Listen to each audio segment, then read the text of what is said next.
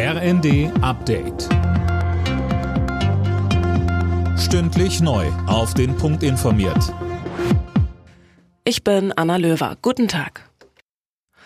Die Hochwasserlage bleibt vor allem in Niedersachsen weiter kritisch. Und heute ist wieder Regen und Sturm angesagt, Finn Rebesell. Ja, genau. Und das macht die Situation natürlich noch brenzliger. Von Entspannung kann also weiter keine Rede sein.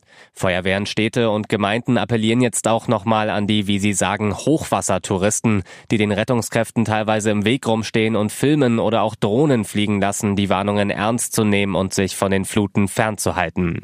Und auch aus NRW gibt's bislang keine Entwarnung. In Sachsen sinken die Pegel hingegen weiter.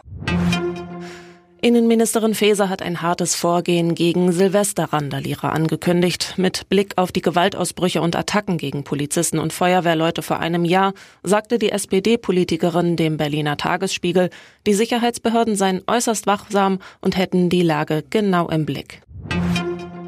Südafrika wirft Israel Völkermord an Palästinensern vor und hat jetzt vor dem höchsten UN-Gericht beantragt, dass die Angriffe im Gazastreifen eingestellt werden. Finn Riebesell. Bei einigen Taten handele es sich um Völkermord, argumentiert Südafrika vor dem Internationalen Gerichtshof in Den Haag.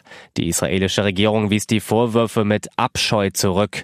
Mit seiner Klage mache Südafrika gemeinsame Sache mit der Terrororganisation Hamas, heißt es. Unterdessen hat die israelische Armee ihre Einsätze im Gazastreifen weiter ausgeweitet. Der Trauergottesdienst für den am zweiten Weihnachtstag verstorbenen Wolfgang Schäuble wird am 5. Januar in der Stadtkirche seiner Heimatstadt Offenburg stattfinden. Das teilte die Stadt mit. Schäuble war einer der einflussreichsten Politiker der vergangenen Jahrzehnte. Er soll zudem mit einem Staatsakt geehrt werden. Wann genau steht noch nicht fest. Alle Nachrichten auf rnd.de